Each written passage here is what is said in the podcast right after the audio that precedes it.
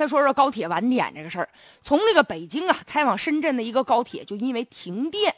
结果呢就发生故障了，上千人呢被困在车厢里面，多热呀，将近四十摄氏度，持续俩小时。网友说了，车里面停水停电还不能开门啊，热的好多人虚脱了，有的干脆男的啊也不顾形象了，把上衣脱了。那你男的，男的光膀子行，那女的咋整啊？就热热着呗。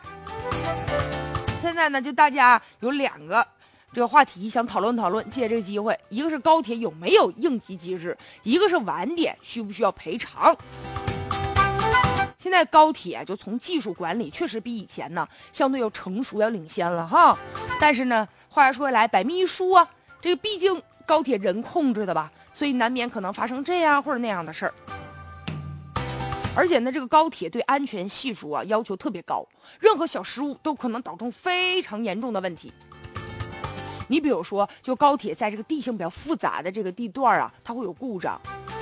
而且受到大风啊、暴雨啊、降雪等极端天气的时候，这个高铁部门可能就会采取降速、保安全的措施。而且你比如说，有的人在高铁上抽烟的，哎，还有那熊孩子在铁轨上摆几个石子儿的，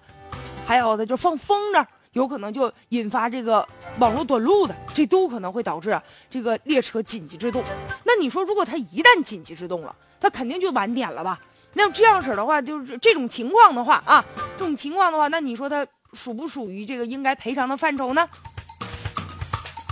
其实吧，具体赔不赔偿要根据实际的情况。大家呢，